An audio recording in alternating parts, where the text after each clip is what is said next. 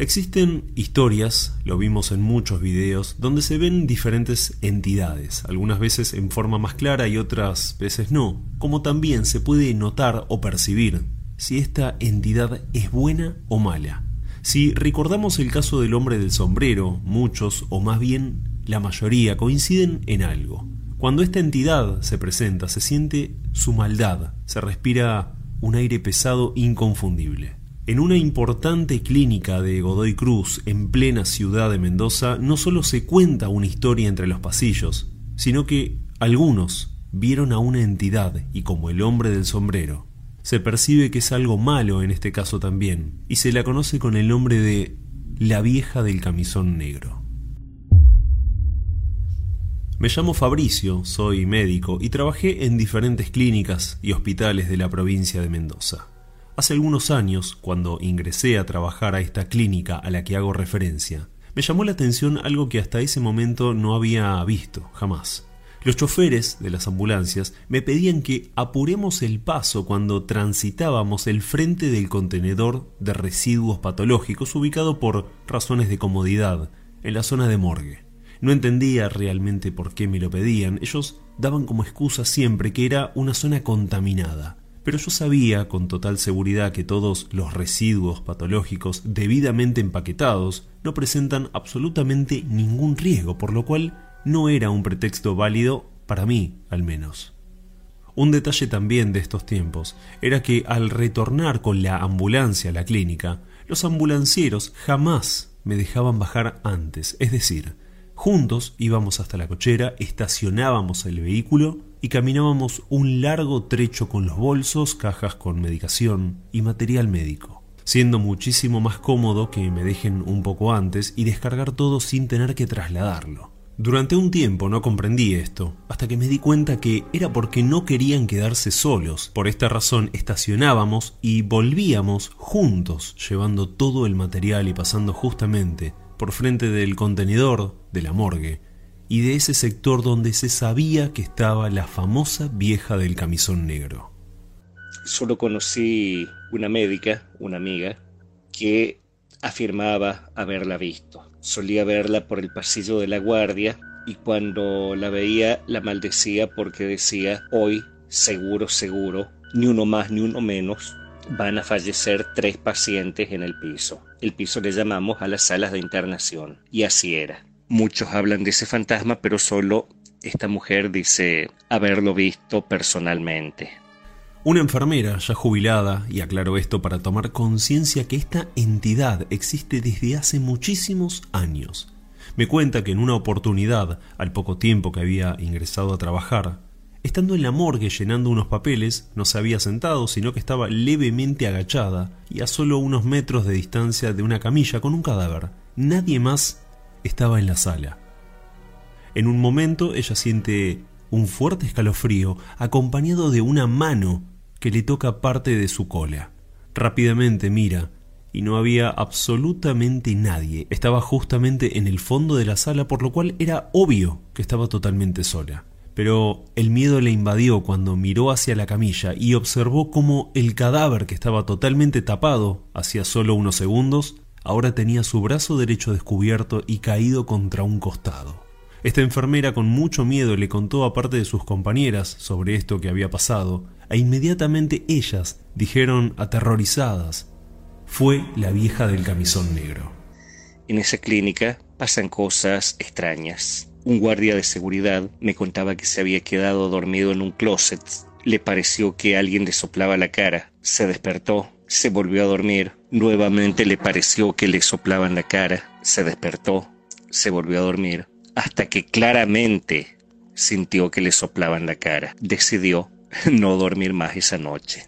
Otra mujer, también del área de seguridad, me contaba que en una habitación de paredes vidriadas donde antaño funcionaba la farmacia, ella veía claramente reflejada una persona, probablemente una mujer, vestida con un pantalón vaquero y una campera, hablando por el teléfono público.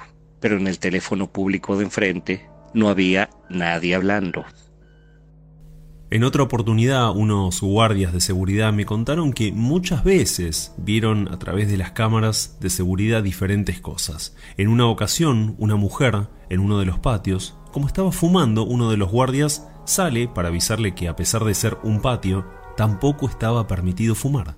Al salir, y si bien la mujer ante las cámaras seguía estando, el guardia que salía no encontraba absolutamente a nadie, y al cabo de unos segundos desaparecía también de la imagen.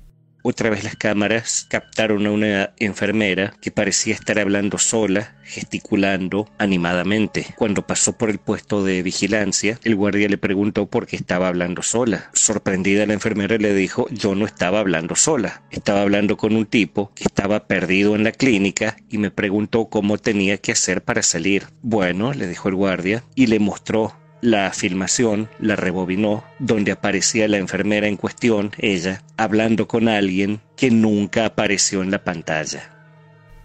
En la terapia intensiva era muy común que cosas se muevan o se caigan solas, como así también que se cambien de lugar. Una enfermera me contó que estando en la farmacia del piso o sala de acopio de medicamentos, vio como un frasco de plástico salía de una caja y lentamente, como si alguien lo hiciera, lo apoyaba en el piso.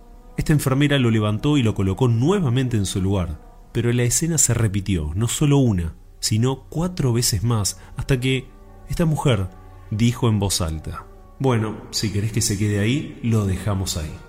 Entendiendo, obviamente, que quien estaba haciendo esto estaba decidido a repetirlo hasta el cansancio. Un dato curioso, o tal vez no tan curioso, es que cuando se reinauguró el edificio, invitaron a un sacerdote católico a bendecir las instalaciones. El sacerdote dijo que no tenía sentido bendecir las instalaciones, que él prefería bendecir al personal que con tanto amor y abnegación se estaba brindiendo a tan cristiana tarea. Lo cierto es que un sacerdote no se animó a bendecir un edificio, aunque la excusa fue demasiado creíble. Unas chicas de limpieza contaron algo estremecedor. En una de las escaleras que llevaban a maternidad, vieron en muchas oportunidades que aparecían huellitas, pero muy pequeñas, como si fueran de bebé. Lógicamente imposible que un bebé lo haga, y mucho más extraño es que las pisadas solo correspondían a un pie izquierdo. El rumor era sobre un ginecólogo que tenía su negocio particular y clandestino, obviamente, de abortos. Él consignaba la entrevista con la paciente y luego simplemente colocaba en la historia clínica que la mujer llegaba con un aborto en curso y solamente completaba el proceso. Entonces por esta razón se decía que estas huellitas correspondían a los bebés no nacidos que este médico había abortado. Para terminar, los dejo con una última anécdota de Fabricio. El caso parecía terminar ahí, parecía.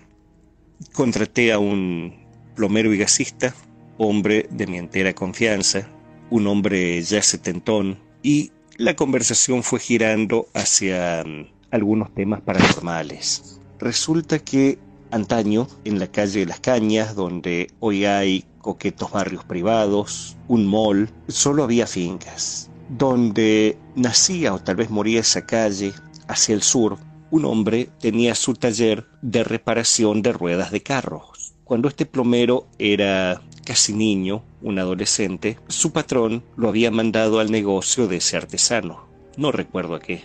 Charla va, charla viene, mate va, mate viene. También comenzaron a conversar sobre hechos paranormales. El muchacho, el hoy plomero, tomó por la calle Las Cañas y se sintió observado.